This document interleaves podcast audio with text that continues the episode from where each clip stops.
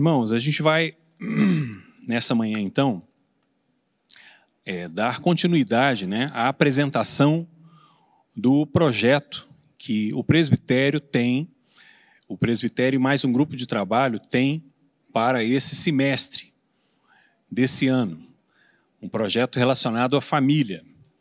Então, Deus tem é, trazido essa, esse, essa carga, esse encargo é, ao presbitério, e isso tem sido uma bênção.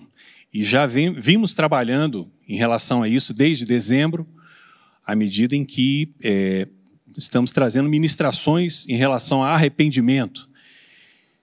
E esse arrependimento seria essa esse óleo que vai lubrificar essa máquina. Sem o arrependimento não tem como essas coisas é, serem executadas, essas coisas aparecerem, não tem como a gente aprender essas coisas, não tem como isso entrar no nosso coração e virar prática na nossa vida. Em Tito, capítulo 2, verso 11 e 12, a palavra fala do caráter pedagógico. Né? Eu gostaria de que a gente lesse esse negócio. É, eu estou sem Bíblia aqui, eu queria pedir para alguém ler a Bíblia, por favor. Tito capítulo 2, 11 e 12. Porquanto a graça de Deus se manifestou salvadora a todos os homens, educando-nos para que, renegadas a impiedade e as paixões mundanas, vivamos no presente século sensata, justa e piedosamente. Amém. Obrigado. Irmãos, é, a gente quando lê esse texto, a gente presta muita atenção no verso 11 e talvez não preste tanta atenção no verso 12. O verso 11 fala sobre o caráter salvador da graça. Então ela fala que a graça de Deus se manifestou salvadora. Não é? E a gente, opa, legal. Isso aí meu interesse aí, meu interesse é ser salvo. Mas aí no verso 12 fala que essa graça salvadora nos educa a viver nesse mundo. Então, a salvação não é salvação para ir para o céu. Não, não, é salvação para viver nesse mundo. É salvação para ser Cristo nesse mundo. Então a palavra de Deus tem um caráter muito mais pedagógico, um caráter de trazer conscientização da nossa posição em Cristo, da nossa posição em Deus, mais do que um caráter litúrgico. A gente enxerga a palavra de Deus e as coisas que Deus fala para a gente como uma liturgia, um conjunto de regras para que eu possa é, andar, especialmente no culto, e eventualmente fazer juízo dos meus irmãos, se isso está certo ou se está errado. Então a gente vive uma vida inteira fazendo juízo, ao invés de ter o, a conscientização de o quanto que eu preciso ser transformado e acolher o meu irmão, ainda que ele erre na sua liturgia. Então a gente associa um culto abençoado, um culto legal, um culto bom, a gente associa a uma música boa, a uma palavra boa, quando as coisas dão certo, quando a tecnologia não falha. Mas o culto bom, na verdade, é quando eu preciso suportar, por exemplo, uma queda de luz. Quando eu preciso suportar uma música meio desafinada. Eu preciso suportar eventualmente uma palavra e o pregador erra no português. Aí é culto bom. Aí eu estou exercitando as virtudes de Cristo. Então, esse caráter pedagógico da palavra de Deus, esse caráter que está aí para me ensinar, eu preciso perceber cada vez mais. Mais do que o caráter litúrgico. Amém? e para viver nesse mundo que de maneira sóbria, justa e piedosa. Então olha só, falar uma palavra aqui, uma frasezinha interessante. Todo conselho de Deus.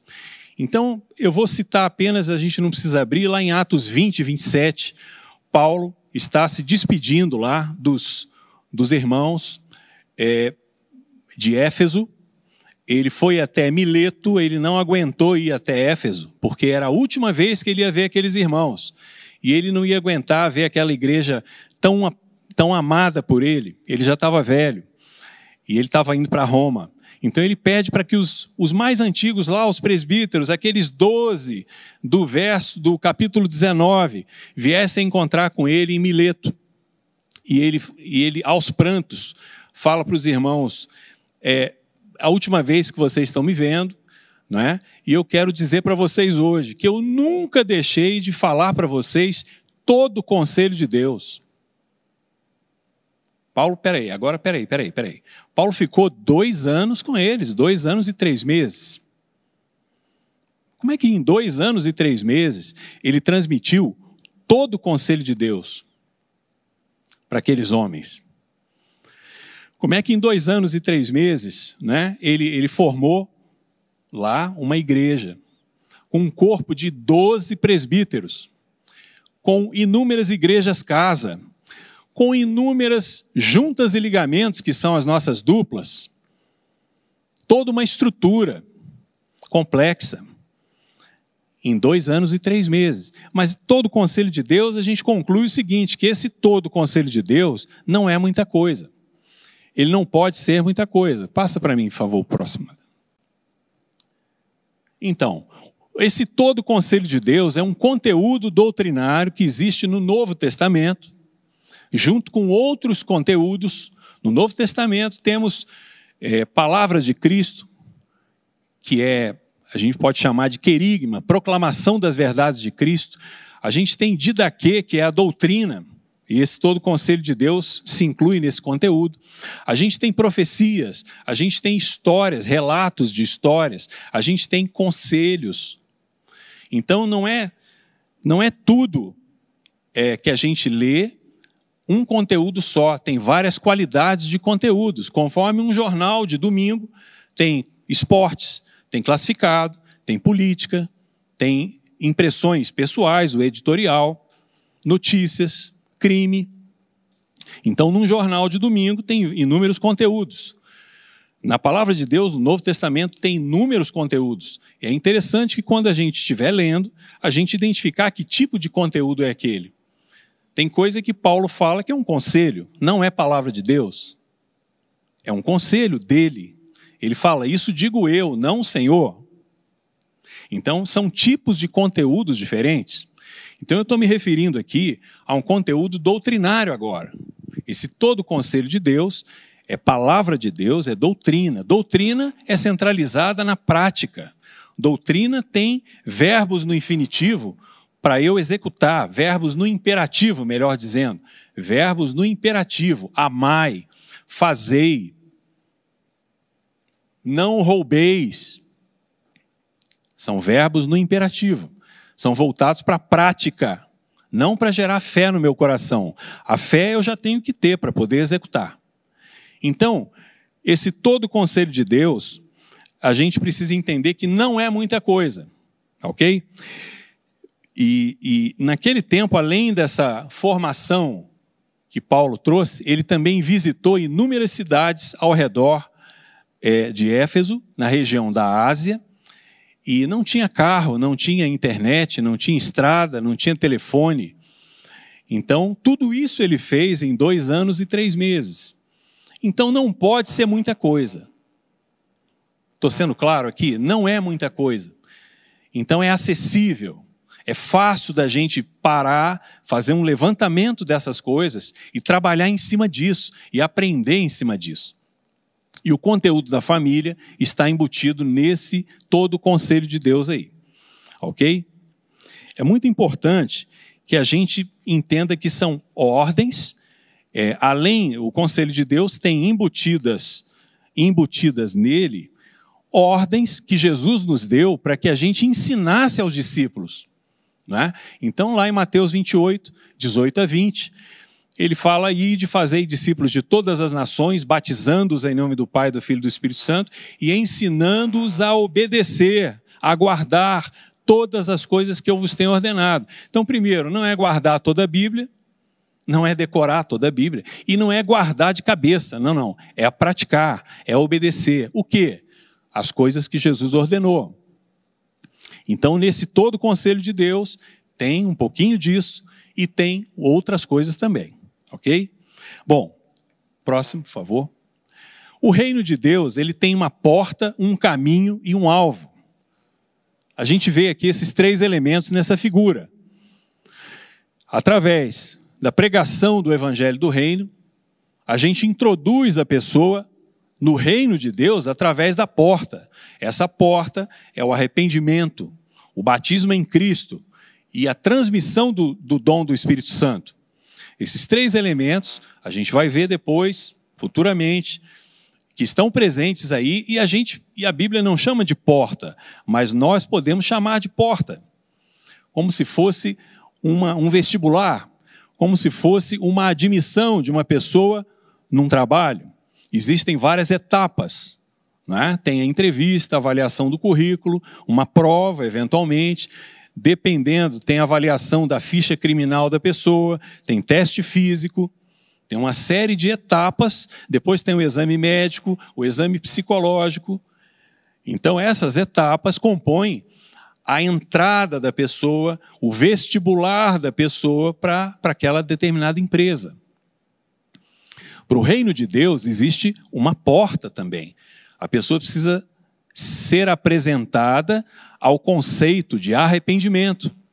Ela precisa entender que o governo dela não são os pecados dela, não. É o governo dela, é todo estragado, é todo mal motivado, porque ele é motivado em si próprio e não em Deus. Ele não é centralizado em Deus. Ele é centralizado na minha sobrevivência. Então é como se eu fosse um cachorro. O cachorro adora o sujeito que cuida dele. O cão é extremamente, é um ótimo crente é um ótimo religioso. Agora, se você não der comida para ele durante uma semana, ele muda de Deus. Ele adora outro. Porque a, a sobrevivência é o que, é o que manda no, no cão. É uma sabedoria que, que Tiago fala, terrena, animal e diabólica. Então, a, nossa, a natureza tem também uma sabedoria. E nós podemos estar embutidos aí nessa sabedoria terrena, animal e diabólica. Quando Jesus nasceu ali naquele, naquele presépio, né, naquela, naquela estrebaria, havia ali uma reunião de animais. Não havia ali alguns animais? Estava rolando uma reunião ali. Essa reunião, os animais estavam comendo, Cada animal preocupava com ele mesmo. Sobrevivência. Sabedoria humana, terrena, animal, diabólica. Por que, que é diabólica? Porque o diabo ensina isso para gente. Ele tira o conceito de família, ele tira o conceito de coletividade e ele embute na gente um conceito de individualidade. Então a gente passa a viver para o nosso bem, viver para o nosso governo.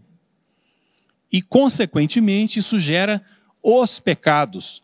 Os pecados são consequência da raiz estragada, que é o meu governo. Então eu preciso me arrepender dessa raiz estragada.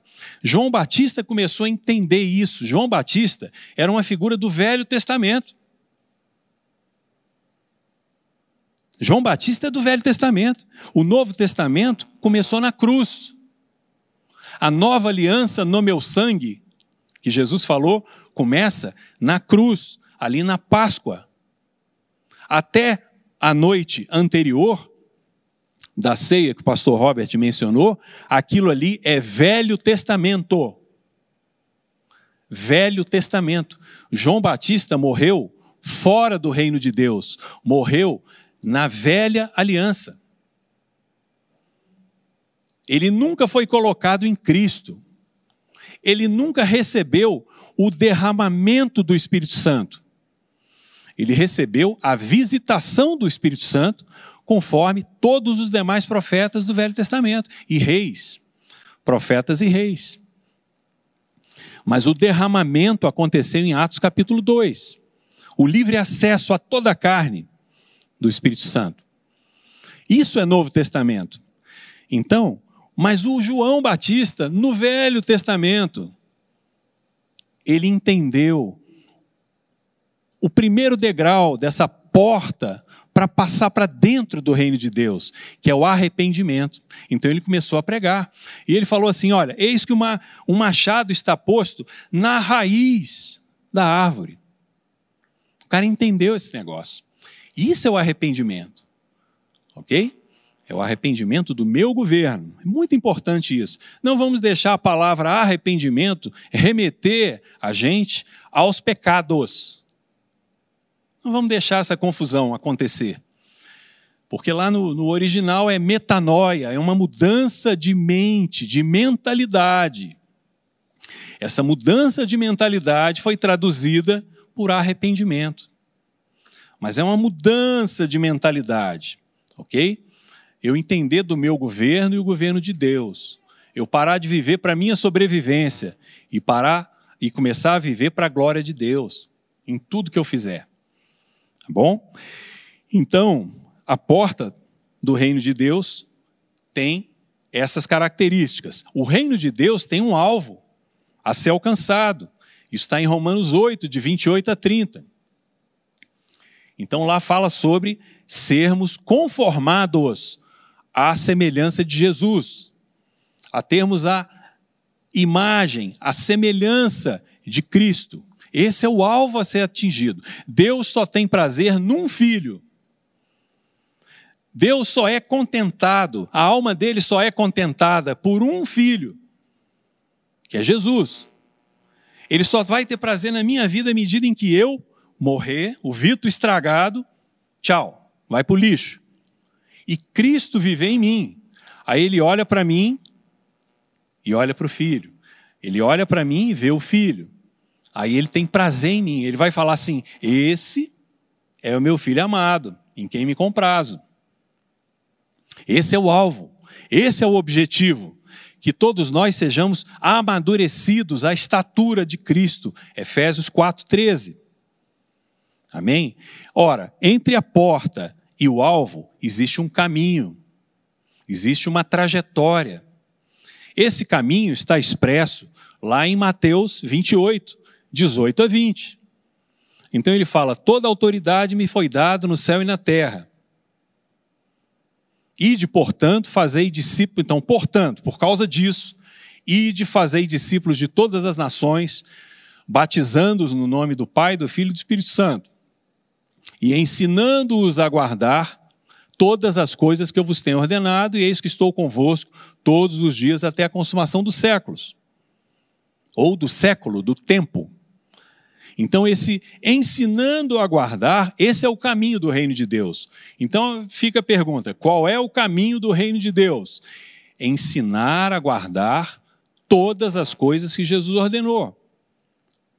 Esse é o nosso trabalho também. O nosso trabalho é proclamar o reino de Deus, conduzir as pessoas a passarem pela porta do reino de Deus, e aí começa, o cara é recém-nascido, o sujeito é um bebê, então a gente não pode abandoná-lo no meio da congregação. Batizou, agora fica aí, ó, vai para uma classe escola dominical, entra no do bandão, entra no meio de todo mundo, fica aí no banco. Não, não, o cara é recém-nascido. Tem que pegar o cara no colo, não é nem pela mão, não. Senão desloca o ombro. É no colo. É no colo. E são várias vezes por dia. A gente pega neném várias vezes por dia. Não é só todo dia, não. Amém?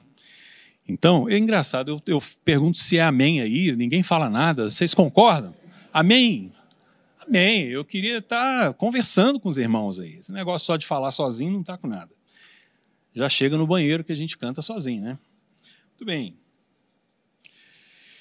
Então, o que, que acontece?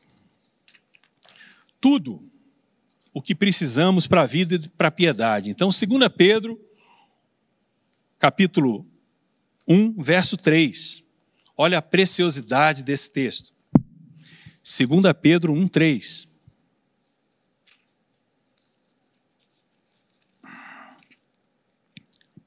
Bendito seja o Deus e Pai de nosso Senhor Jesus Cristo, que, segundo a sua grande misericórdia, nos regenerou. Eu estou lendo 1 Pedro, né? Não dá, né? 2 Pedro. Visto como o seu divino poder nos tem dado tudo o que diz respeito à vida e à piedade, pelo pleno conhecimento daquele que nos chamou por sua própria glória e virtude. Quando fala pleno conhecimento, é mais do que conhecimento. Pedro era judeu. Conhecimento para o judeu é empírico, é sensorial, é experimental. O conhecimento para o judeu não é cognitivo, não é intelectual, não é grego. Ele é oriental. O nosso conhecimento, o nosso conceito é muito intelectual, porque a gente é da Grécia para cá, para o Ocidente. Essa é a nossa maneira de pensar. Então, por exemplo, o anjo foi anunciar a Maria que ela ia ficar grávida. Aí ela falou assim: como é que vai ser isso, sendo que eu não conheço varão? Eu não conheço. Ora, Maria era noiva. É o que nós chamamos de noiva, né? Nós brasileiros. Noiva é só no dia do casamento. Ela era esposa. Ela era propriedade de um esposo. Esposa e esposo, porque ela era comprometida com o homem. No dia que casou, é o dia das núpcias. E naquele dia o celebrante fala: Eu vos declaro marido e mulher, não é esposa e esposa. Aí o cara vai desposar a mulher. Então, ele vai tirar a condição de esposa e vai botar a condição de mulher dele. E ele vai sair da condição de esposo e vai para a condição de marido dela. Então a palavra correta pode ser feio, falar isso aqui é minha mulher. Não é feio, não, é lindo, é maravilhoso. É marido e mulher, não tem esposa e esposa. Esposa e esposa é antes de casar. Então a, a, a Maria era esposa do José. Como é que ela não conhecia homem, varão? Não tinha pai, não tinha irmão, não tinha primo, não tinha vizinho? Não, na verdade, ela não conhecia do ponto de vista de ter ido para a cama com. Então é, é, experimental, é sensorial. Lá no, no texto, lá em Salmo, fala: provai e vede que o Senhor é bom. E provar, em outras versões, é sentir o gosto. No inglês é taste, é sentir o gosto é lamber, é comer.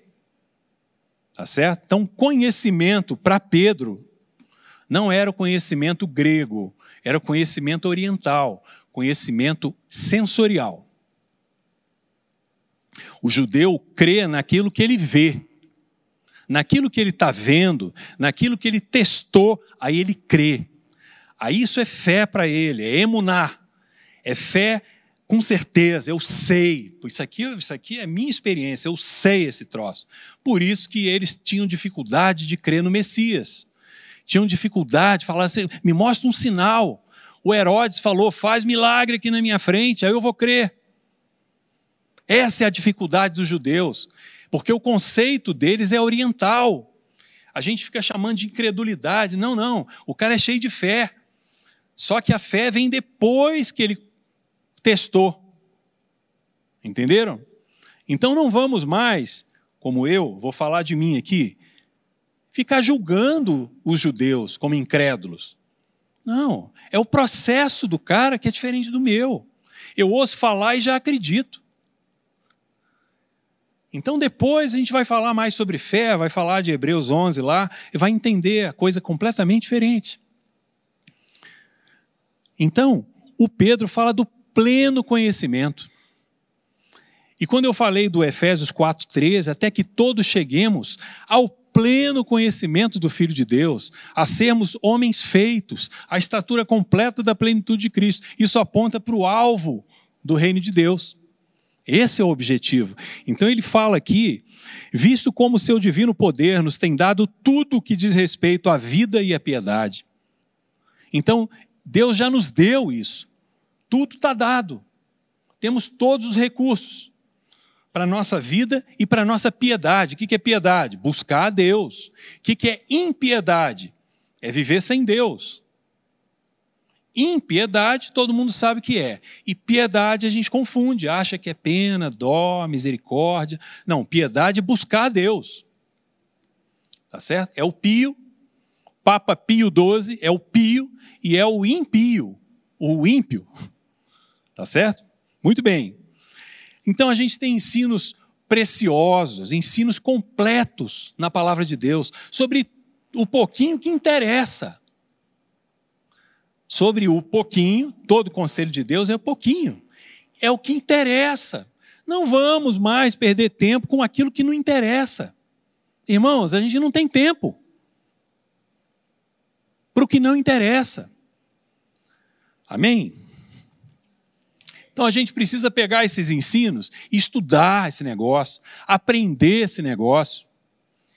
E à medida que a gente vai ficando aqui, ó, a cabeça vai branqueando, a gente tem que virar professor desse negócio.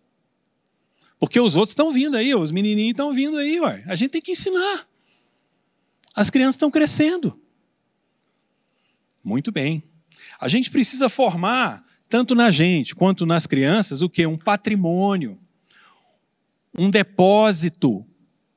É esse depósito e esse patrimônio que vão fazer diferença nas decisões desse menino quando virar homem, quando virar adulto. É o depósito. Tem aquela história do corredor lá na Espanha, corredor de maratona. Ele estava quase chegando ali e tal. Aí teve um outro sujeito ali que, antes da linha de chegada, começou a comemorar porque ele viu aquele povo todo e tal, ele esqueceu da linha de chegada. Ele viu aquela festa e ele chegou primeiro e ele ficou lá comemorando. Aí o outro podia ter ultrapassado ele e alcançado a linha de chegada. Aí o outro era um africano que tinha chegado primeiro. Aí o europeu bateu nas costas dele e falou: Meu amigo, a linha de chegada é lá, vamos lá, vamos lá e fez questão de ficar mais para trás, para o africano passar na frente. E aí os repórteres falaram: rapaz, você é louco, uma maratona, você deixou o cara passar na sua frente, ou melhor, o cara, né, você conseguiu passar na frente dele, por que você não, não passou? Ele falou: eu passar na frente dele, ele chegou na minha frente. Que isso, rapaz, mas não, não completou a linha de chegada. Aí ele falou: o que, que eu ia falar para minha mãe? Se eu passasse na frente dele, que, que eu ia falar para minha mãe? Aí muita gente riu do cara. Os que riram é porque não tem mãe. Não tem mãe. A mãe é um dos últimos redutos de moralidade que a gente tem no coração. Um dos últimos. Quando a gente perde tudo, precisa sobrar vergonha de algumas coisas. Esse cara tinha vergonha tinha vergonha da mãe dele. Então, é um, só um exemplo de valores que são, precisam ser impressos na criança. Valores. Não interessa você dar um celular novo para o seu filho brincar de videogame, cara. Esse celular vai ficar velho. Aí você dá um tablet. O tablet vai ficar obsoleto também. Você tem que dar valores eternos, não é nem para esse mundo, não, porque o mundo também vai ficar obsoleto.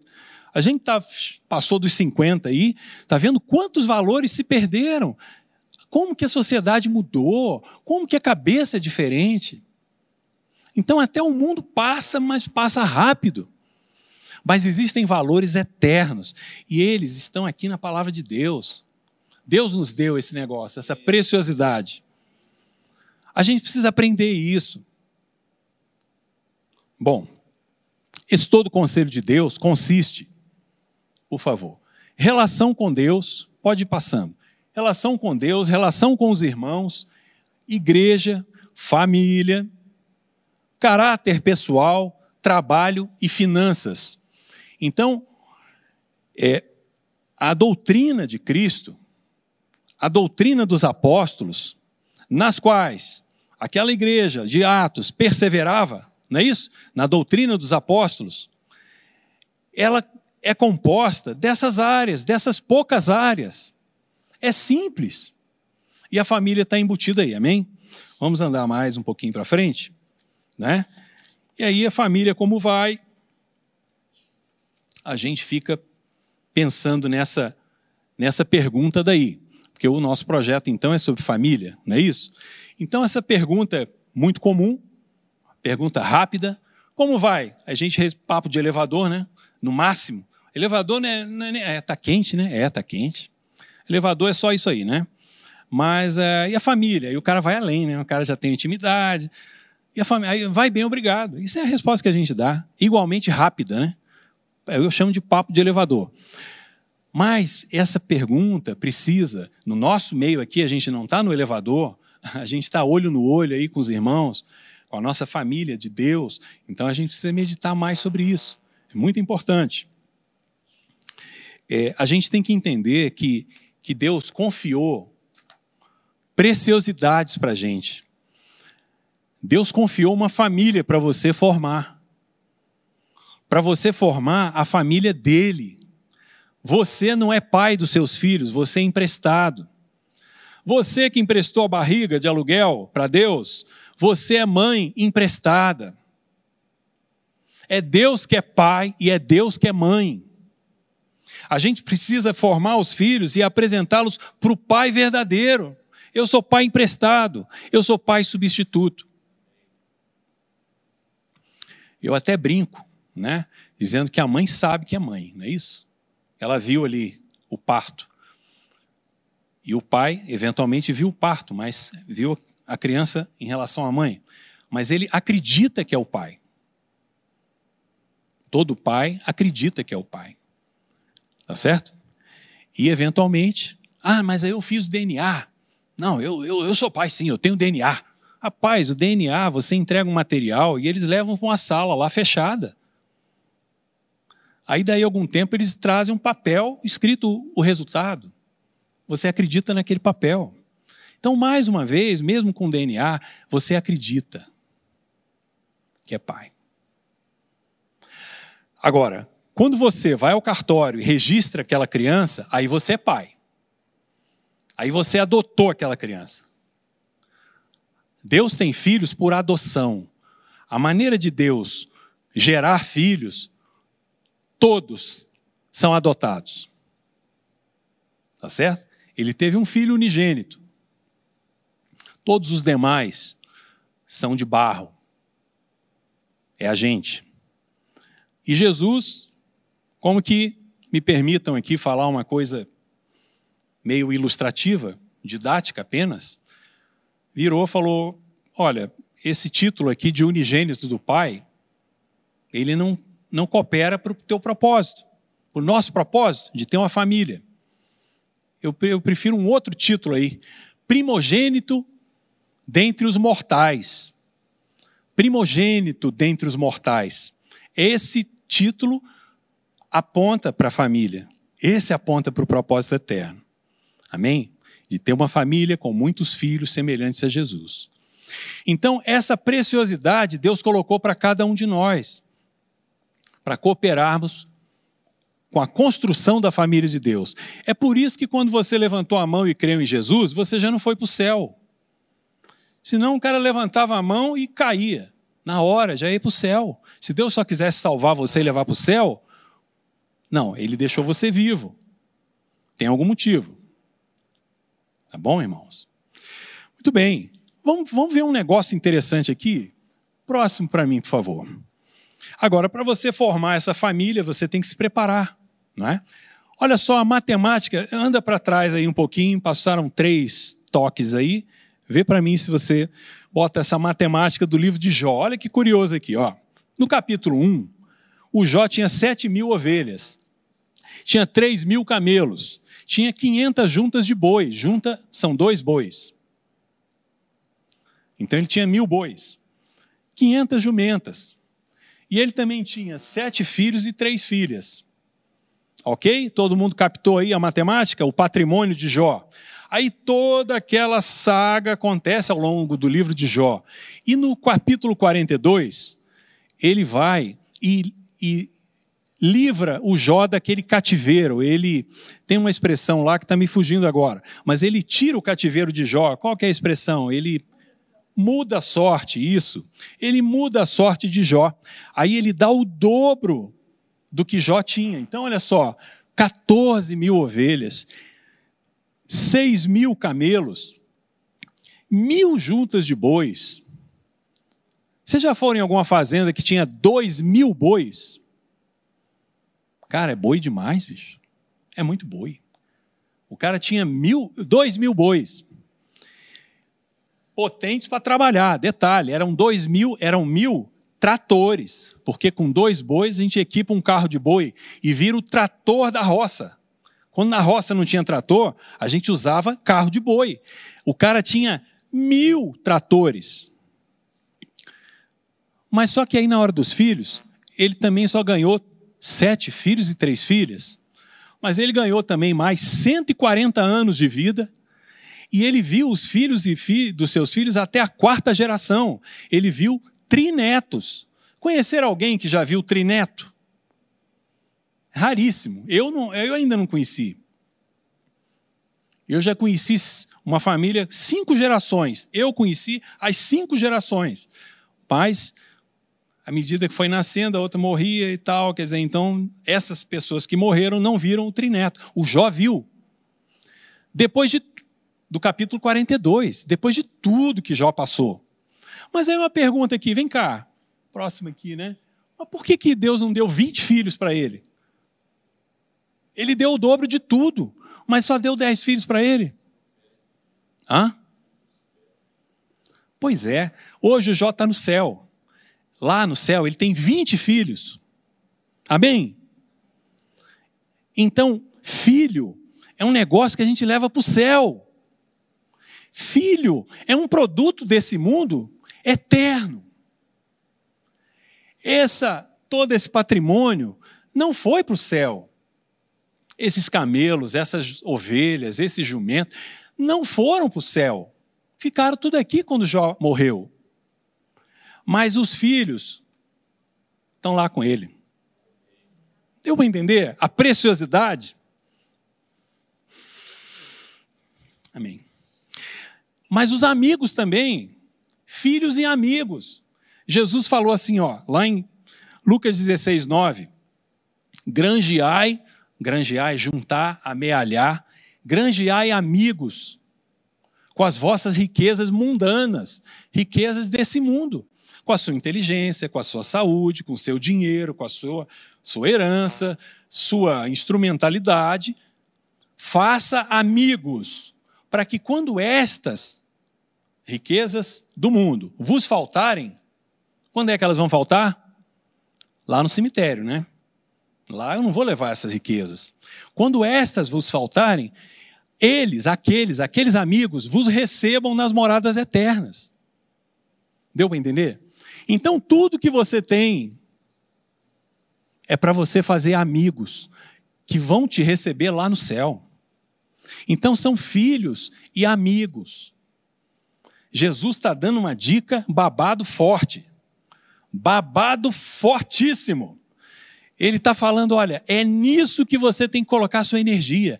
É isso que é eterno, isso tem valor eterno. O resto, a sua faculdade, sua carreira, seu patrimônio. Cara, isso tudo vai ficar aqui quando você for embora. Amém? Legal. Mas as famílias estão em crise. Não é? Aí eu estava pensando, vocês sabem o que é crise? Lá no grego, crise. No grego, crise é crise. Crise é uma transliteração de uma palavra grega que é crise. Sabe o que, que acontecia na crise? O que, que era crise? Quando um cara tinha uma dívida, e isso antecede a cultura grega. A cultura grega só deu um nome para isso. Quando o cara tinha uma dívida e não tinha como pagar, o credor dele ia até a casa dele, batia na porta, e lá ele sequestrava um bem da casa do cara, essa é a expressão que o nosso direito hoje usa, sequestro de bens. O oficial de justiça vem à nossa casa e pega lá uma televisão, ele sequestra um bem, mas desde que aquele bem não seja fundamental para a tua sobrevivência. Por exemplo, geladeira, eles não costumam levar, porque vai ficar difícil de você guardar os alimentos e tal. Mas as coisas mais supérfluas, hoje, eles sequestram. Mas naquela época, o credor podia levar a sua filha. Se tivesse um filho fortão, bonitão, ó, eu quero esse aqui como meu escravo. Era critério do credor. Aí eu pergunto: isso aí é uma crise ou não? Quando o cara bate na porta lá. É isso que é crise. Então as famílias estão em crise hoje. Em que sentido?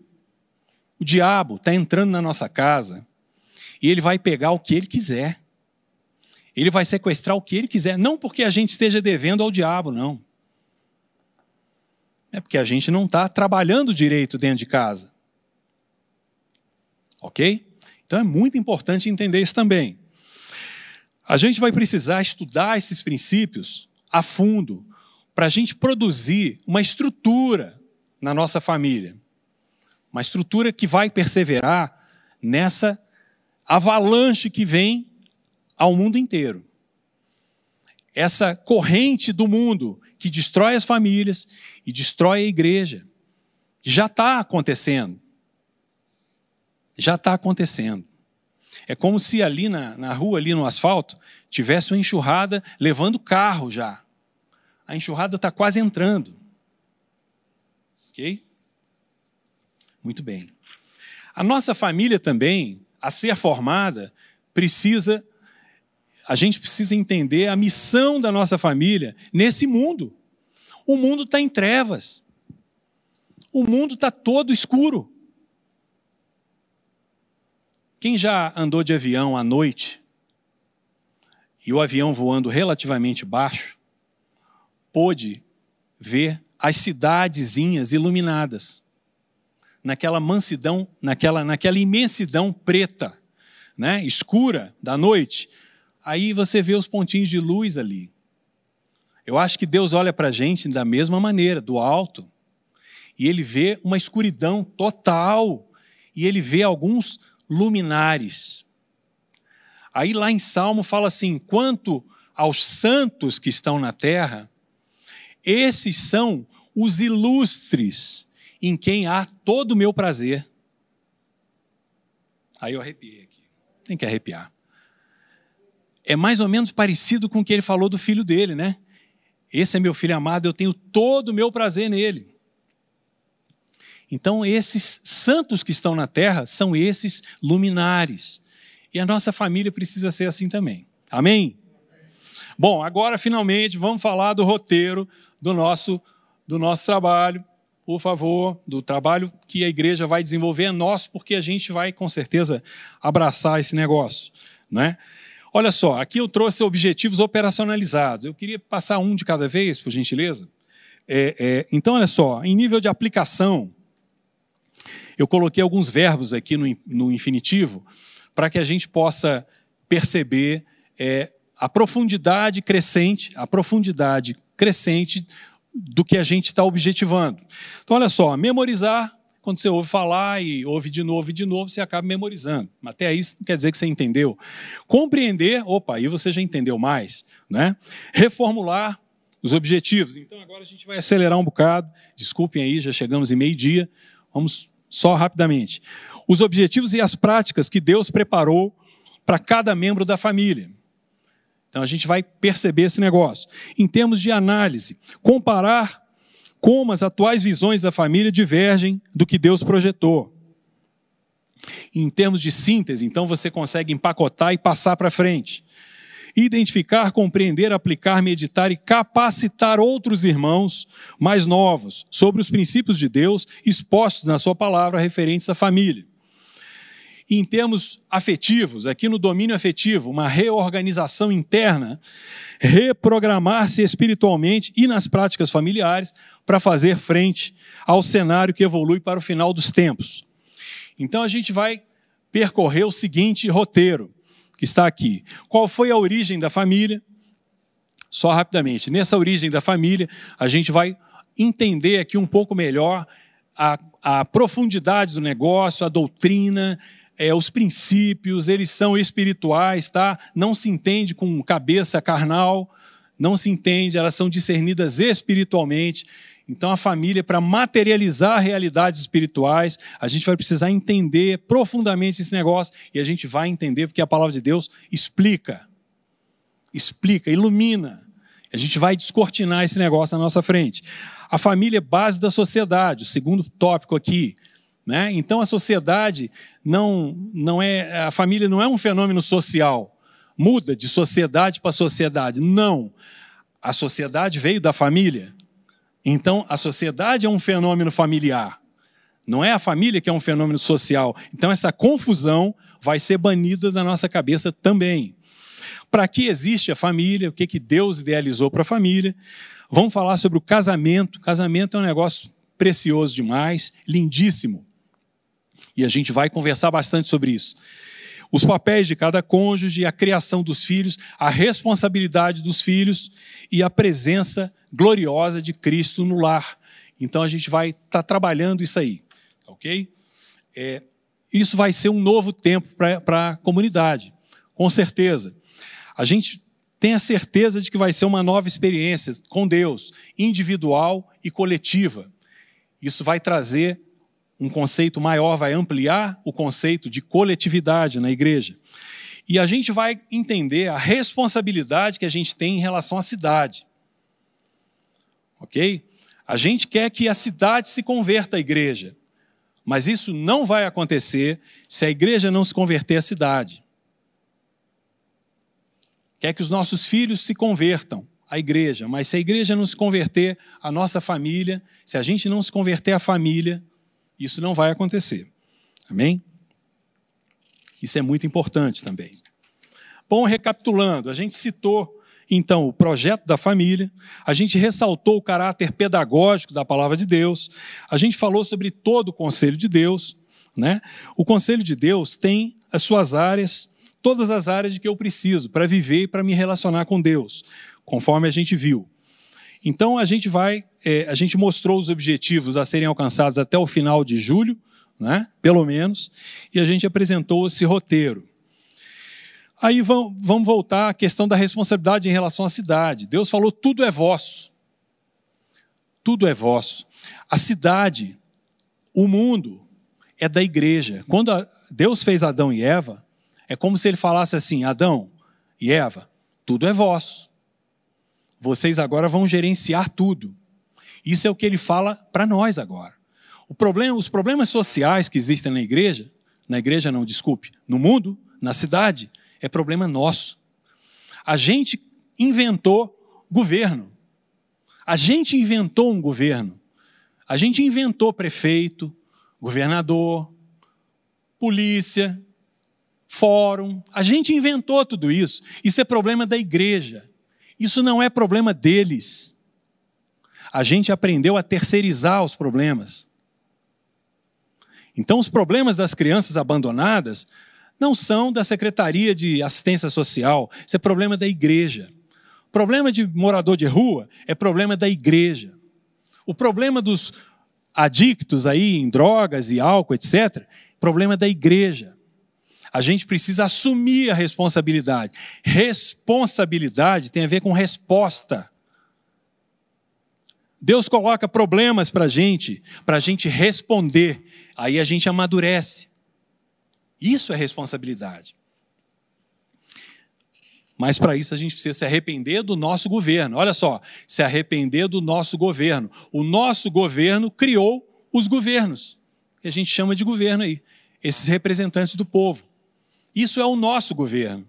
Agora, quando a gente abraçar o governo de Deus, a gente vai entender: opa, isso é problema da igreja, isso é problema meu. Amém? Muito bem. Palavra de Deus é para ser aprendida.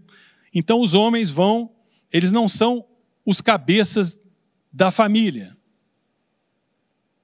Cristo é o cabeça da família. O homem, se fizer um excelente papel, ele é cabeça da mulher. Ele traz encabeçamento para a mulher, traz governo para a mulher. Se ele for excelente, excelente. Mas ele não é a cabeça do lar. É Cristo que é a cabeça do lar. E, e Cristo a cabeça de todo homem. E Deus a cabeça de Cristo. Casamento não é loteria, casamento tem manual, tem regras. A gente vai aproveitar enquanto a gente ainda tem esse manual. Esse manual vai ser tirado da gente. E poderão haver fogueiras novamente de Bíblia, fogueiras de Bíblia. E a gente vai ter que tirar daqui de dentro, daquilo que foi depositado. Agora, eu queria fazer um apelo aqui hoje. Né? Eu queria é, é, perguntar quem acha que precisa, quem acha que precisa aprender mais e praticar mais o que Deus projetou para a família. Quem acha aqui, irmãos? Diante de Deus, não é, não é o Vitor que está perguntando, porque não, Vitor não é nada, não interessa. Sabe? Agora, segundo apelo, quem hoje deseja se comprometer com Deus para aprender essas coisas, para se equipar, para se preparar, para que possa priorizar o reino, o seu reino e a sua justiça. Vou traduzir isso. O seu governo sobre a nossa vida e o ajustamento da minha vida. A gente pensa em justiça como pagamento da nossa dívida. OK, isso é um isso é uma parte do termo. Agora justiça é o ajustamento, é tirar as arestas. Isso é que é justificar uma madeira. O carpinteiro vai pegar uma peça de madeira e antes dele assentar, ele faz um, um ajustamento e ele pega uma plana ou uma justa. A justa é uma ferramenta que tem uma lâmina para tirar as arestas, para aquela madeira encaixar naquele espaço. Então vamos olhar, vamos olhar para essa parte de ajustamento da nossa vida mas buscai primeiro o, meu, o seu reino, o reino de Deus e a sua justiça. E todas estas coisas que ele falou acima, comer, beber e vestir, vos serão acrescentados. Aí a gente pensa só em justiça e andar certinho. Não, não é só andar certinho, é andar de maneira ajustada. Então vamos ficar de pé, por favor, irmãos. Vou pedir o pastor Robert para vir aqui, por gentileza. e orar por esse momento, esse momento na igreja. É um momento de nós nos comprometermos com esse projeto. Esse projeto é de todos. Um vai ajudar o outro, viu? Não é só assim, opa, então eu tenho as coisas para aprender para mim. Não, não. Um vai ajudar o outro. É muito importante isso. Amém? Levante sua mão, você vai estar fazendo esse compromisso. Repita comigo assim: eu me comprometo a ajudar o meu irmão andar nesse projeto da família, a viver esse projeto da família.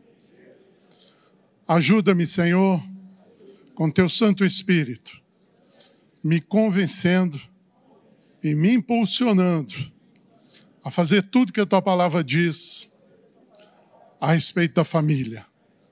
Em nome de Jesus. Senhor, eu quero abençoar o teu povo aqui nessa noite para que nós sejamos famílias fortes, para que nós, ó Deus, sejamos bunkers do Senhor aqui na terra, que a nossa casa seja uma fortaleza do Senhor contra os ataques do inimigo, que a nossa casa seja uma casa segundo o modelo do Senhor, que a nossa casa venha a, a, a gerar e produzir um bom testemunho aonde nós estamos vivendo, quer seja no prédio, numa casa, ó Deus, no todo lugar onde a gente estiver, que nós, os nossos filhos, filhos sejam testemunhas fiéis do Senhor, agora e para todos sempre. Amém. Amém. Nós vamos orar também pelos enfermos. Se você está enfermo e quer receber oração também, pode vir aqui que nós vamos estar orando. Se não, levante sua mão. Se você tem algum enfermo na família, Pai, em nome de Jesus, nós queremos abençoar agora, ó Deus, o teu povo. E queremos te pedir, Pai, em nome de Jesus, que toda enfermidade caia por terra agora, em nome de Jesus. No, que pelo nome de Jesus seja operado um milagre agora e essas, e essas pessoas sejam curadas, sejam saradas, sejam restauradas agora em nome de Jesus. Se tem alguém aqui com vírus, que seja curado agora em nome de Jesus. Um familiar que está com vírus também, nós ministramos cura em nome de Jesus. A tua palavra diz que para, os, para nós, não, para Deus não há impossível, e nós ministramos cura, Senhor, cura em nome de Jesus. Amém.